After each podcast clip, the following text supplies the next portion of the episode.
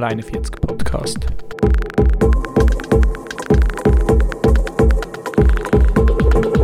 Der Podcast vom 041 Kulturmagazin.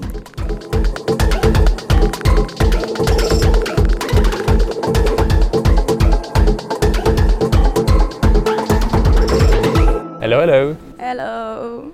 Der Seite tönst du ein bisschen müde. Bist du verkatert? Nein, ich habe verschlafen. Es ist eigentlich jetzt gerade, wie spät haben wir jetzt gerade irgendwie halb neun oder so. Und äh, wir hatten eigentlich mal auf die 8 Uhr abgemacht ursprünglich. Ich bin um 5 vor 8 Uhr verwacht, weil ich mich Wecker nicht gehört habe. And now we're here, an der Hofkille. Der Hofkirche Luzern. Nachher laufen wir zu der Universität Luzern und treffen dort äh, Guy Schwegler und den Valerio Ciriello. Der Guy Schwegler, was hat er so gemacht in seinem Leben? Der Guy Schwegler ist seit dem 2017 äh, wissenschaftliche Assistent ähm, an der Uni Luzern und dort hat er auch äh, im Bachelor Politikwissenschaft und Soziologie studiert und sein Forschungsschwerpunkt ist so ein bisschen auf aktuelle pragmatische Soziologie und Kultursoziologie so ein bisschen die Methoden, äh, qualitativ und quantitativ, so ein bisschen Sozialforschungen. Ja, und im Gegensatz zum Guy hat der Valerio eine andere Biografie. Äh, der Valerio Ciriello äh, ist in, Baden, also im Aargau geboren und dann äh, hat er recht lange gelebt.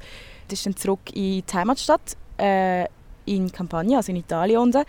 Und dann hat er angefangen studieren, zuerst in Rechtswissenschaften und dann ist er irgendwie in ähm, die Wirtschaft hineingekommen und dann im September 2014 ist er ähm, Schweizer Jesuitenorden beitreten und dann ähm, hat er Philosophie und Theologie studiert am Centre Sèvres in Paris und jetzt leitet er aktuell äh, die Studentenseelsorge an der Uni Luzern. Ich bin gespannt, was auf uns da zukommt. Es sind ja äh, wie immer zwei verschiedene Welten. Auf der einen Seite Spiritualität, Glaube, Religion und auf der anderen Seite Wissenschaft, Sozialwissenschaft, Forschung, Empirie. Ich meine, Glauben muss ja nicht nur sein, du glaubst an eine Religion. Du kannst auch an irgendetwas glauben. Stimmt. Von dem her... Aber Katzengott. Yay, Katzengott! Du mit deinen drei oder vier Katzen, Vielleicht viel bin ich gleich noch gläubig. Zwei. Zwei. Ja, genau. Ich würde sagen, wir machen uns mal auf den Weg, jetzt aber so laut von da oben bohren. Ja, Kaffee. ja, ich habe zwar Semesterferien, aber ich fühle mich gerade ein bisschen nicht Semesterferien. Wir hocken hier nämlich an der Uni Luzern in einem der Schulzimmer. Und das hat auch seinen guten Grund. Wir haben jetzt hier den Guy Schwegler links von mir, ähm, wo jetzt muss ich noch mal schnell auf den Sprung helfen. Ähm, ich bin Assistent am Soziologischen Seminar am Lehrstuhl von Rainer Diasbone für qualitative und quantitative Methoden. Und auf der anderen Seite haben wir Valerio Ciriello. Du hast Theologie studiert, aber das ist glaube ich, einfach ganz, ganz kurz zusammengefasst, oder? ja. ja, ich bin seit äh, September 2000 20 der Hochschulseelsorger hier am Campus Luzern. Und mit euch reden wir jetzt noch ein bisschen. Aber äh, weil morgen ist, eigentlich haben wir so, dass wir immer etwas trinken mitnehmen für unsere Podcast-Gäste. Aber weil jetzt morgen ist, haben wir gedacht, wir nehmen Gipfel mit. Und das haben wir auch gemacht. Wunderbare Gipfel von der Essbar Luzern. Und ihr dürft euch hier gerne bedienen, wenn ihr wollt. Jetzt erst Hey. die jungen Leute. Hey, ich würde vielleicht noch eine eins nehmen. Sonst bin ich am Essen und am Reden. Aber äh, es sieht sehr gut aus. Ja, Valerio, Guy, ihr arbeitet beide im gleichen Gebäude, beide an der Universität Luzern. Valerio, du bist glaube ich im zweiten Stock, Guy, du im dritten Stock. Sind ihr euch schon mal begegnet auf dem Leider Gang? nicht, leider nicht, aber ich hoffe, dass in Zukunft wir uns öfters begegnen. Das ist ja uns ist natürlich auch schwierig, man hat sich auch in den letzten paar Jahren nicht so dürfen begegnen auf dem Gang. Also wenn man sich auf dem Gang begegnet wäre, wäre es vielleicht eher so ein verstollener Blick gewesen, im Sinne von «Wieso bist du da? Wieso bist du im Homeoffice? Darfst du da Darfst sein überhaupt?» Hast du eine Bewilligung zum da? Von dem her, man ist ja gar nicht wirklich im Gebäude gewesen. Eigentlich. Aber im dritten Stock gibt es einen Töckelkasten, vielleicht könnten wir mal das ausprobieren. Das könnte man vielleicht mal ausprobieren. Gibt's einen- Aber der ist nicht öffentlich zugänglich. der Das ist nicht öffentlich zugänglich und das ist gar nicht im Büro. schon, ne? Für, also für Mitarbeitende, ja genau. Ja, und in dieser Uni arbeitet ihr beide. Ihr führt aber unterschiedliche Jobs aus. Valeria, du bist bei der Hochschulseelsorge. Kannst du mal so ein bisschen umreissen, was, um was es dort geht, was du dort alles machst, was deine Aufgaben sind? Ja. Sagen wir so, ich kann sagen, was ich darunter verstehe und ein bisschen historisch, was, da, was das ist. sagen wir so, die Hochschulseelsorge, die, die kommt, äh, sagen wir so, für Anführungszeichen auf die Welt als eine Art äh, psychologische Stelle. Oder wenn jemand äh, irgendwie ähm, Prüfungsstress, weiß nicht, oder Liebeskummer oder familiäre Probleme oder Geld nicht, was auch immer, einfach, dass er mit Stressfragen bei uns kommt. Das ist so die klassische Auslegung von der Hochschulseelsorge, auch Le Lebensfragen, auch Glaubensfragen eventuell. Also ist nicht unbedingt immer religiös äh, abgebunden. Das Verständnis von Hochschulseelsorge, äh, in meinem Verständnis, ist immer mehr ein Auslaufsmodell. Mhm. Nämlich viele von diesen Fragen werden dort von der, vom Unipsychologen übernommen. Und ich glaube, das ist auch so gut. Ich glaube, was aber die Hochschulseelsorge heute machen sollte, mit einem modernen Verständnis, ist Seelsorge in einem breiteren Sinn. Nicht nur individuelle Betreuung, aber vor allem, dass sie Raum schafft für Begegnung, Austausch, Horizonte erweitern. Und was mir viele Studenten gesagt haben, am Anfang, als ich hier angefangen habe, ist, wir studieren hier drei oder fünf Jahre und wir haben kaum jemanden kennengelernt, der nicht in unserem Fach ist oder sogar in unserem eigenen Jahr. Eine Interdisziplinarität? Ja, genau, eine Interdisziplinarität. Und jetzt zum Beispiel die Vorträge über das organisierte Verbrechen äh, bezweckt wirklich das, den Horizont erweitert, dass man nicht immer in der Fachbubble bleibt. Das bedeutet, dass man an die Hochschulseelsorge mit Fragen aller Art kann kommen kann? Genau. Ähm über Sinn, über Suche, äh, aber auch Fragen zu Stress, Studiumsstress, wie du, ja. wie du gesagt hast. Guy, wenn man zu dir kommt Tür klopfen und Fragen zum Sinn des Lebens hat, dann äh, kannst du wahrscheinlich nicht darauf antworten, oder schon? Als empirischer Forscher. Ähm, Nein, ich kann, nicht, ich kann nicht antworten, aber ich kann besonders fragen, was für sie Sinn bedeutet. Mhm. Vielleicht das ist der, also das ist lustig. Ähm, weil der Valerio das gesagt hat, das als kollektives Anliegen, so Seelsorge, das ist eigentlich sehr spannend, das ist eigentlich auch genau der Unterschied zwischen sagen wir, einer Psychologie oder, und einer Sozial also Psychologie und sozialwissenschaftlich etwas wie Soziologie, genau so der Übergang, zu sagen, okay, es geht eigentlich nicht es individuell und dort suchen wir jetzt bei dir wirklich Probleme der Leute oder Lösungen für Probleme, für mich dort suche ich die wissenschaftlichen Probleme, sondern äh, es ist meistens Vorstellung von einem Kollektiv oder einer Situation oder so. Und dann äh, aber zu deiner Antwort sagen, nein, ich würde es mir auch nicht anmassen. Mit dem, jemandem, man kann schon mit mir über den Sinn vom Leben reden, aber ich weiß. Ich würde einfach sagen, es, Sinn gibt es nicht, Sinn kann man nur machen. Ja, ich würde, das, die Antwort ist eigentlich äh, nicht schlecht. Bravo, Guy. man merkt, dass du doktorierst. Nein, was ich meine ist, es gibt nicht einen objektiven Sinn. Oder? Vielleicht kann man sagen, äh, sicher ist nicht Sinn, äh, Böses zu tun. Also, wir, wir kommen nicht auf die Welt, damit wir die Welt zerstören oder äh, mhm. andere etwas übermacht.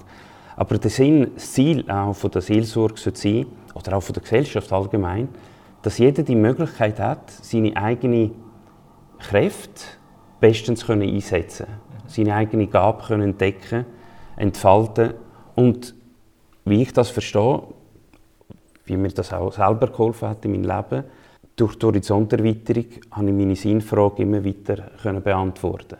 Ich glaube, der Sinn hat, hat mehr etwas zu tun mit einem Weg, wo man läuft und man weiß nicht, wo der hergeht.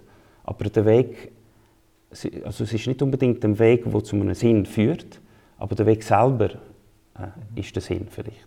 Und dein Weg hat dich jetzt äh, zu den Jesuiten einerseits ja. geführt, auch an die Hochschulseelsorge. Ja bist auch im Lassalhaus ähm, aktiv, wo die Spiritualität gelebt und äh, auch weitergegeben wird.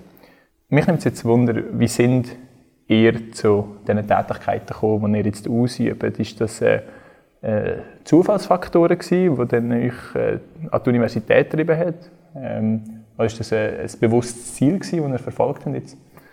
Bei dir zum Beispiel, Valerio, wie, wie bist du jetzt?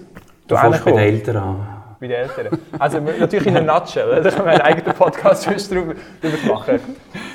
Ja, also die Frage ist, warum ich jetzt Hochschulseelsorger bin oder weil ich Jesuit geworden bin. Ist vielleicht auch miteinander verbunden? Miteinander verbunden. Sagen wir so, Jesuit bin ich geworden, äh, das muss ich ganz jetzt kurz machen, aber im, äh, im 2014 habe ich so in Anführungszeichen mein altes Leben aufgegeben. Ich war sieben Jahre äh, bei der FIMA, bei der Finanzmarktaufsicht und dann im September 2014 im Noviziat zwei Jahre in Nürnberg, vier Jahre in Paris Theologie studiert und dann bin ich hierher gekommen. Mhm. Bei den Jesuiten ist es so, man wählt sich nicht die Arbeit aus, die Aufgaben, sondern der Provinzial im Gespräch mit dem, sagen wir so, mit dem jungen Jesuit äh, sagt, ja, was sind deine Stärken, Schwächen, oder man kennt sich, da gibt es eine freie Stelle, wie würdest du das sehen? Und ich muss sagen, am Anfang, als er mir gesagt hat, ich komme hierher äh, an die Uni Luzern, hat mich das nicht unbedingt begeistert. Aber wie das immer so ist, das, was man oft nicht unbedingt will machen will, entpuppt sich als das Beste, was mir je passiert ist. Also ich liebe den Job, ich liebe die Studenten zu treffen, auch mit den Professoren und, und Projekte zusammen lancieren. Schön. Guy, deine. Geschichte? Jetzt ist natürlich hoch aufgelegt worden. Da. Ich meine, ich kann gerade umgekehrt anfangen sagen, ich, ich glaube, mir geht sagen, ich mache das, was ich hier mache, mega gerne. Also nicht nur mega gerne, das, ist das ist mein Ding irgendwie und das ist ein mega Privileg, was ich hier machen kann.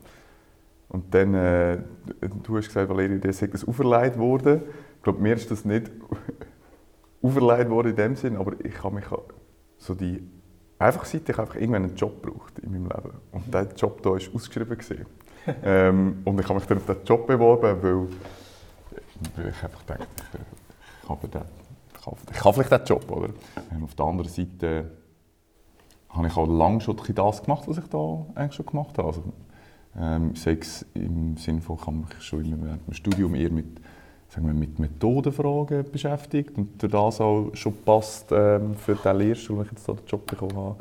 Denn ich habe schon ganz früher mal ähm, für Renner Diasponik gearbeitet als Tutor. Ähm, der Professor?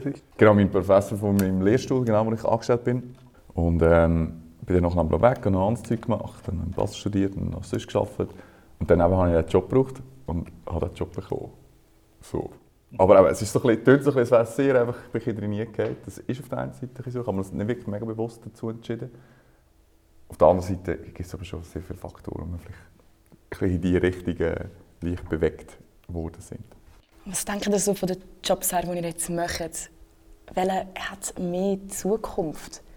Jetzt zum Beispiel, Valerio, hast du das Gefühl, es kommt wieder so voll auf, dass man Seelsorger ist, dass Kille wieder kommt? Oder Guy, hast du das Gefühl, die hat eigentlich gar keine Chance mehr in der Zukunft?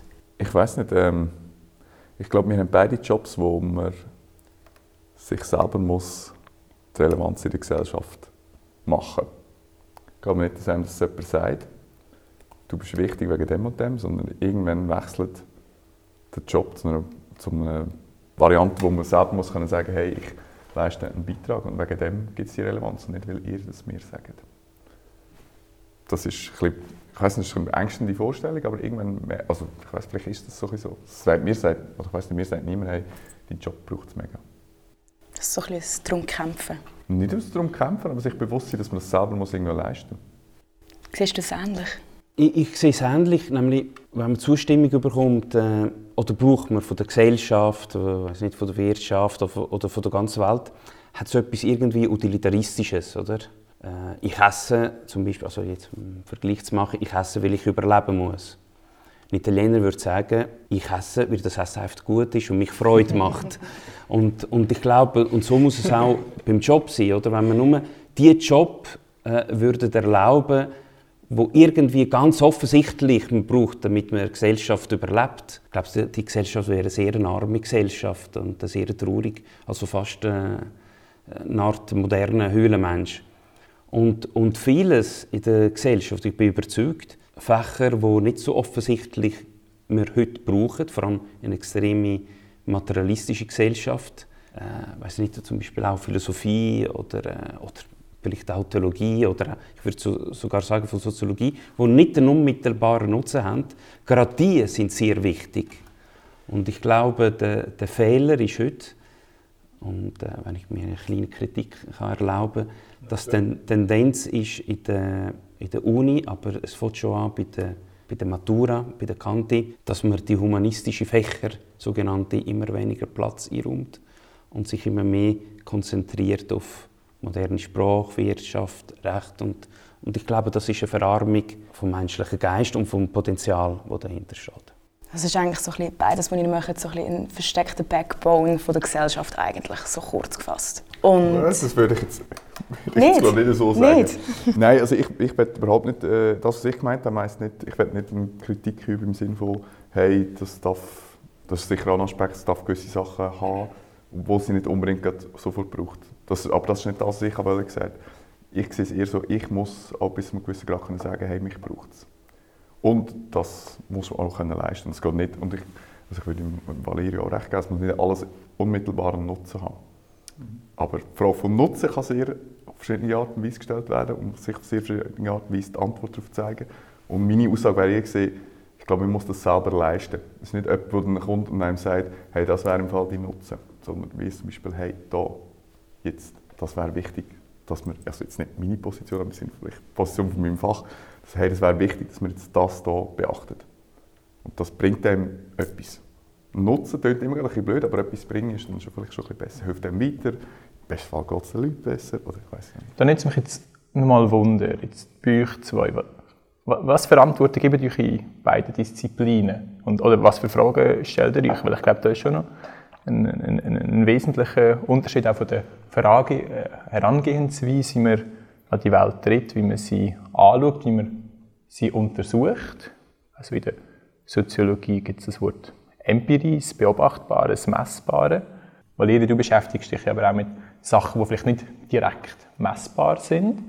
Ähm, Gefühl, ähm, oder vielleicht sind Gefühle zu einem gewissen Grad auch messbar. Ähm, also meine Frage an euch ist, was für Antworten gebt ihr eurer Arbeit? Beispiel, ähm, ich habe eigentlich gerade das, was der Valerio vorher gesagt hat, eigentlich als Beispiel nehmen. Der, der Valerio hat ja wie das Zitat gesagt und, ähm, und darauf verwiesen, ja, der, der Sinn des Lebens wäre, ähm, sich eigentlich etwas zu machen, was vielleicht für die nächste Generation wäre. Oder das wäre eine Variante. Und ich meine, das zu abstrahieren, wäre sicher eine Möglichkeit, wie, wie eine Soziologie würde eine Antwort geben also Im Sinne von, wir stellen uns die Frage, ja, wie machen sich die Leute Sinn, den Sinn des Lebens? Das wäre jetzt eben zum Beispiel, ja, die Leute machen sich den Sinn des Lebens, indem sie auf kommende Generationen verweisen. Das wäre jetzt natürlich noch ein sehr, sehr jetzt an einem Fall mal, aber das, das wäre so ein bisschen grundsätzlich die Idee, was wir für Antworten geben. Da kann man sagen, wie wird man es vielleicht noch erweitern? Meine, wir würden uns vielleicht noch fragen, ähm, ja, in welchem Kontext ist der Valerio im Sinne von, was für eine Institution steckt da drin, wo vielleicht auch äh, den Sinn dann mitformt oder welches soziale Umfeld, woher kommt der Valerio, was hat der Valerio für einen, den, den Hintergrund, also so ein so. Und dann, also zuerst so, wo schauen wir, wie können wir es vielleicht noch erweitern und der dritte Punkt, wenn Sie sagen, ja, aber die Soziologie schafft dann schon so eigene Probleme, also sagt, wir, müssen vielleicht nicht nur darum schauen, was für äh, was für, was für Sinnfragen sich die Leute stellen, sondern es kommen vielleicht noch andere Sachen zu, wo man sonst vielleicht nicht daran denken würde. Also sind so konkret eigene Interessen, die wir in dem dran haben, die man vielleicht noch anders formulieren würde. Stellt ihr euch auch solche Fragen, Valeria, oder gleich schlussendlich ein bisschen anders? Von der Sinnfrage. Also die Fragen kommen tatsächlich. Äh, mein äh, reformierter Kollege hat im letzten Semester sogar äh, jede drei Wochen oder vier Wochen so ein äh, so einen Nachmittag angeboten, zusammen mit einer jungen Theologin, also Doktorandin. Und äh, Sinnfragen war wirklich der Titel. Gewesen. Und äh, siehe da, hat sich kein Mensch angemeldet während dem ganzen Semester. Mhm. Und das heißt, wenn man das so direkt stellt, oder, was ist der Sinn? Also wenn wir jetzt auf die Straße gehen und fragen, äh, was haben sie für einen Sinn im Leben? Also ich glaube, die wenigsten könnten da irgendwie etwas Vernünftiges auf beistellen. Mhm. Und ich glaube, eine Sinnfrage, wie gesagt, es ist weniger äh, einfach so eine Antwort geben, sondern wie man auf der Antwort kommt mhm. im, im Verlauf des Lebens. Und wichtig ist, und, das ist äh, mein Ziel, so wie ich es als, auch als Hochschulseelsorger, aber allgemein als Mensch, ist, wie nimmst du deinen Entscheid vor? Oder, äh, wenn ich entscheide, ja, ich heirate äh, Susi statt das Verineli, äh, sage ich, ja gut, aber wie habe ich den Entscheid genommen? Habe ich den bewusst genommen? Habe ich mich instinktiv leiten lassen? Habe ich mich vom Rechner leiten lassen? Und so weiter. Und, äh, und einfach, dass man bewusst die Frage stellt und die Frage auch beantwortet. Und nicht einfach so, sich vom, äh, bisschen so vom eine Art instinktiven Flow leiten. Was ich jetzt da spannend finde, dass ihr beide teilweise auch von gleichen Begriffen reden, äh, zum Beispiel Sinn, aber die unterschiedlichen Disziplinen das Wort Sinn anders behandeln. Ähm, so scheint es mir amigs. Und dazu haben wir auch ein Spiel vorbereitet. Wir haben äh, ein paar Zettel, wo Fragen drauf sind, äh, wo Wörter drauf sind. Und ich kann jeweils eins ziehen und das Wort beschreiben, ohne es zu nennen. So viel sei gesagt, Sinn kommt auch vor, aber es sind auch ganz viele andere. Und die andere Person hat es jeweils zu erraten und ja, so finden wir heraus, ob ihr manchmal vielleicht die gleichen Vorstellungen zu den gleichen Begriffen habt. Wie viele Stunden haben wir? Ich nehme einfach eins, ja? Ja. Okay. Das Einfachste, bitte. Ja, ich sehe es nicht, welches drin ist von dem her. Also, ich muss nicht anfangen, ich habe denke, nimm mal eins. Äh, nicht. also Kant, Kritik der reinen... Vernunft. Okay. Also, Aber sorry. Ja, und äh, bei mir ist es auch sehr einfach. Wir haben äh, 10 Minuten davon gesprochen. Gerade okay, das vorher. wäre das dann der Sinn. Genau. Okay. Da ist der Hint von Morris gut gekommen. Zu einfach. Ich habe es noch als zweites. Also ich habe noch als zweites. Ja, wir haben auch schon äh, darüber geredet. Die Frage ist ja, wie. Es beschreibt eigentlich Wissen gewinnen. Wie kann man das Gewinnen von Wissen sonst noch beschreiben? Erlernen, Ja, vielleicht nicht erlernen. ähm, erfahren, ja, aber es ist ein Nomen. Studium. Nein, nein, nein, wir haben eigentlich auch schon darüber geredet. Wir haben, un- wir haben jeweils unterschiedliche Art und Weise, wie wir das machen. Vielleicht. Lesen. Also, der Kant hat das auch beschrieben. Nein, die Frage ist so eine Art und Weise, wie man das äh, Wissen gewinnt. Ich könnte mir das noch schreiben, Wissensgewinnung, wie man etwas weiß und äh, ich kann das Wort nicht brauchen, das drin steht. Äh. Äh, Erleuchtung. Ja, das ist schon mal die richtige Richtung vom ähm, R her. Aber es geht nicht nur um, äh, um eine plötzliche Eingabe, sondern mehr um Ja, erlernen. Oder? Ja, nein, nicht, bist du wieder zurück bei der Erleuchtung ist es nicht, aber Erlernen ist es auch nicht, aber es ist schon recht nah dran. Das wird schwierig. Ähm, irgendwo dazwischen. Also Erleuchtung ist wie so eine plötzliche Ergebnis, äh, Eingebung und es ist eigentlich auch wie eine plötzliche Eingebung, aber eher hergeleitet. Äh, durch, durch Erfahrung zum Beispiel kann es äh, hergeleitet sein, muss aber nicht. Come on, Valerio. Man kann sie sowohl durch Erfahrung gewinnen, als auch unabhängig von Erfahrung. Ja, das, äh, das ist jetzt äh, schwierig. Die Quizfrage habe ich verloren. Erkenntnis. Erkenntnis. Ja, gut. Sorry, ist jetzt haben wir ein bisschen, der erste zu einfach, der zweite bin ich nicht mehr damit klargekommen. Tut mir leid. Das sagt schon vieles, was ich für Kenntnisse habe. Das, das Wort brauche ich gar nicht.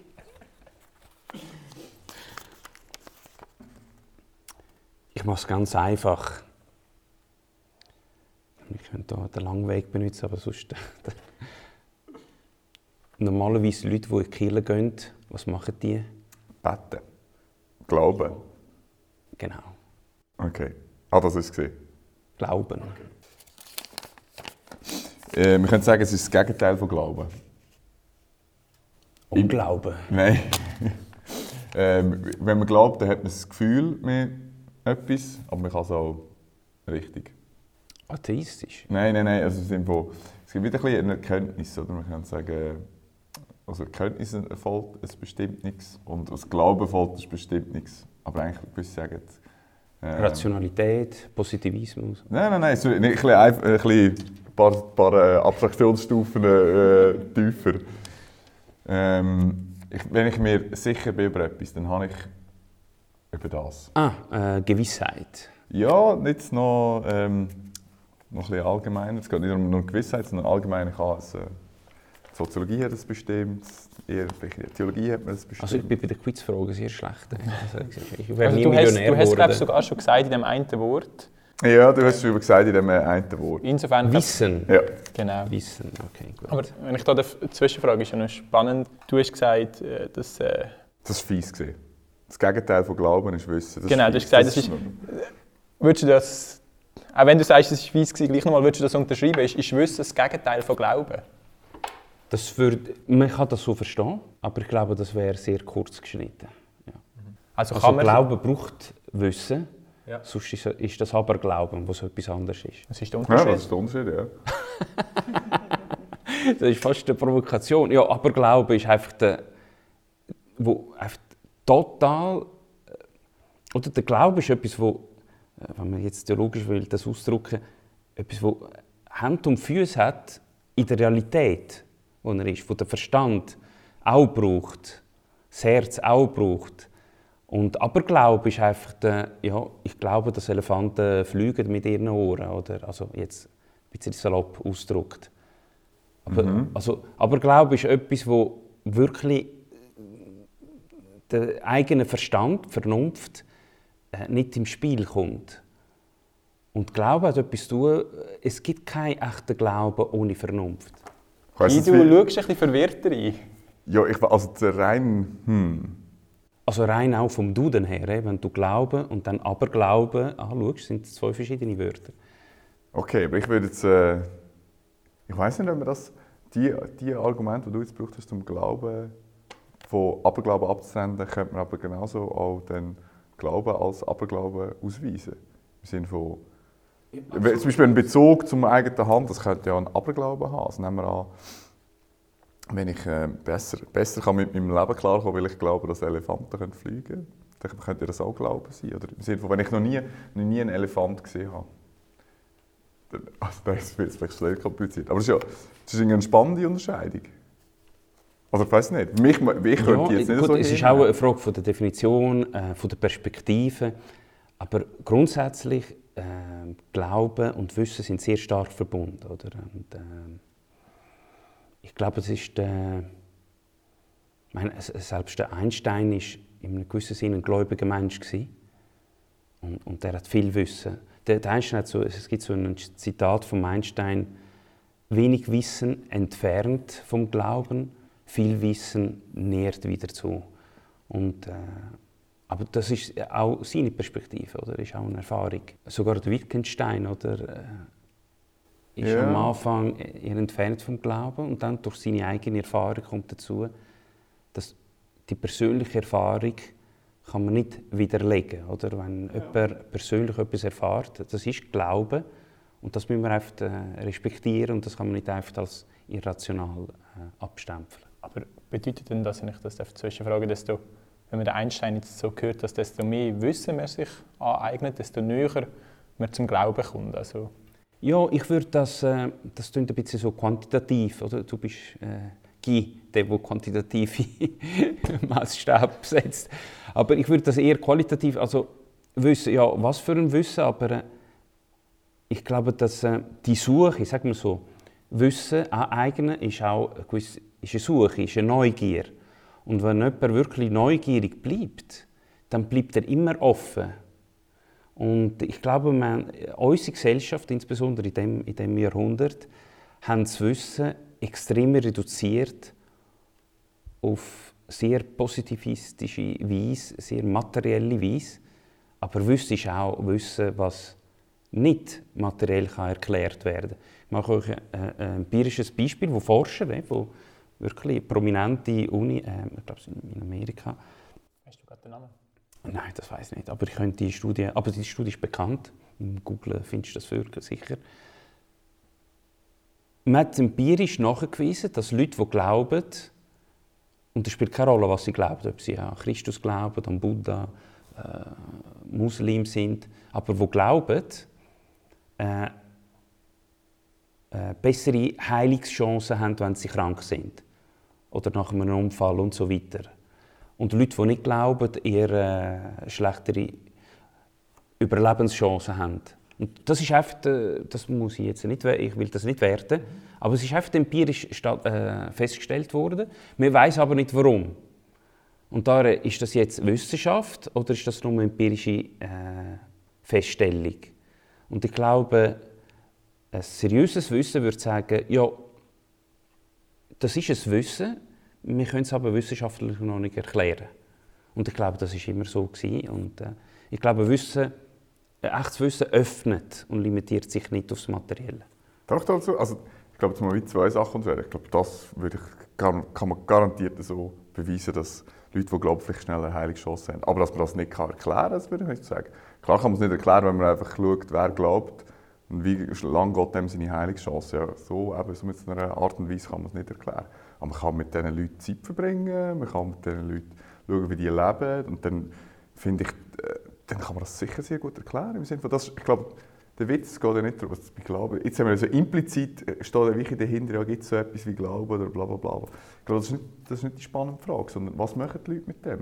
Ich glaube garantiert, dass die sie vielleicht einfach ganz einfach mit gewissen Problemen zum Beispiel können besser umgehen können. Was hat Glauben für eine Rolle denn für die Leute, die Menschen zum Beispiel mit sehr schwierigen Situationen können von irgendeiner Art und Weise umgehen aber jetzt kommen wir zu den Problemen. Ich würde dem zustimmen, aber ich will nicht sagen, dass man nicht empirisch kann erforschen kann, sondern sicher erforschen kann, von diesen Leuten, eben die wirklich befragen, Zeit verbringen und so weiter und so fort. Aber dann die spannende Frage, oder die schwierige Frage ist nicht, ja, was ist jetzt aber der Unterschied zwischen Glauben und Aberglauben?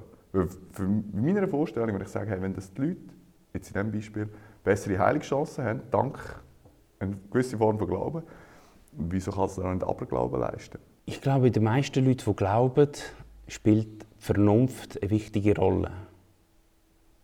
Und da äh, ist so eine kleine Brücke, die vielleicht kein Ende hat, aber ist trotzdem eine Brücke, die in die Weite geht.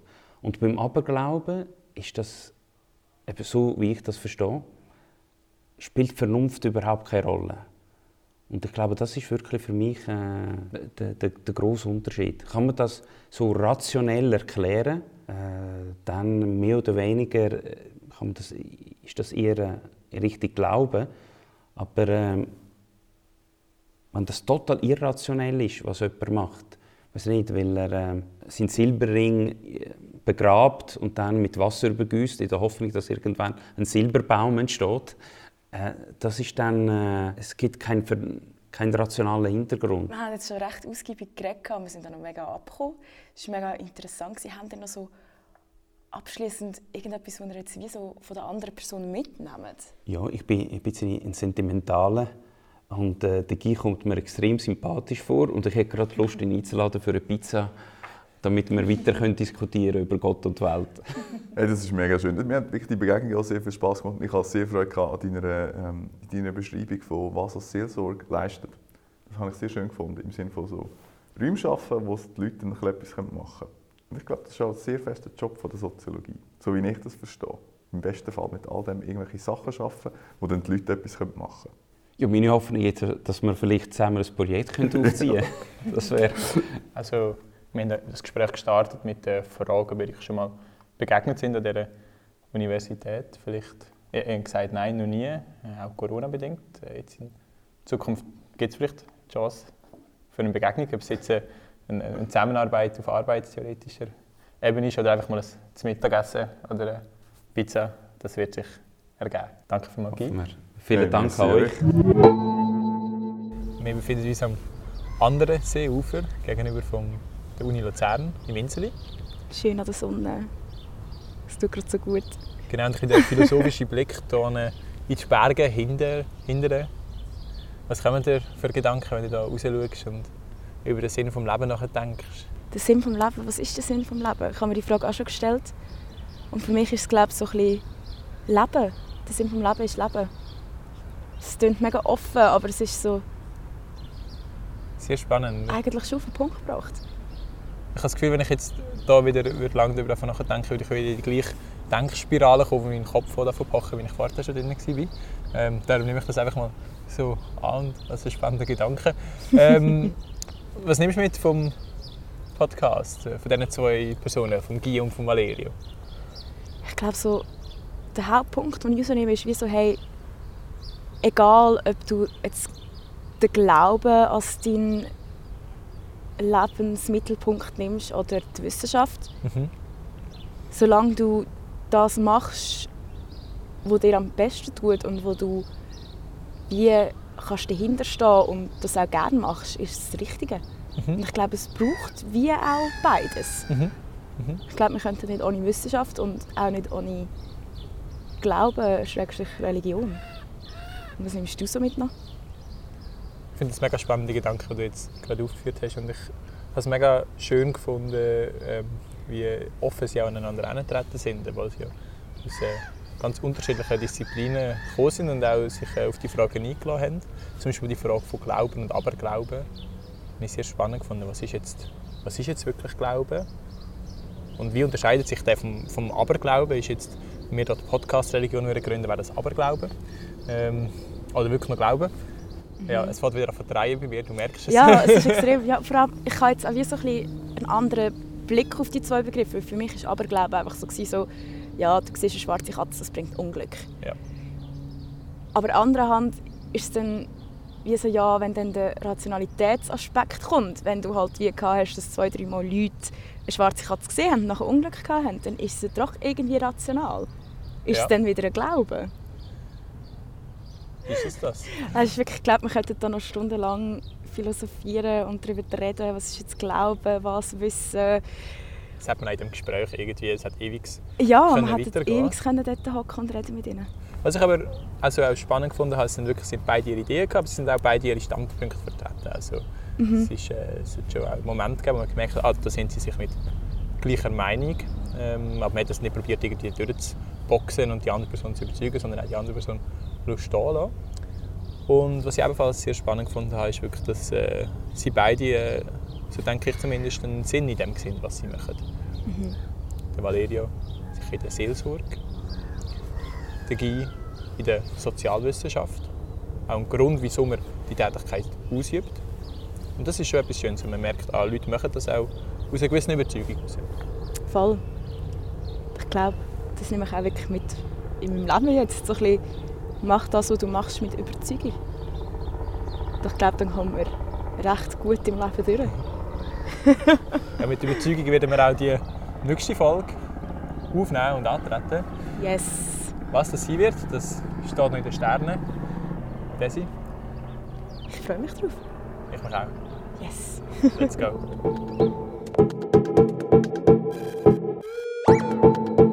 Der 041 Podcast. Der Podcast vom 041 Kulturmagazin. Der 041 Podcast wird unterstützt von der Albert Köchlin Stiftung, der Stiftung für Radio und Kultur Schweiz und dem Fuggenfonds. Und die Musik, die kommt von Elisha Heller.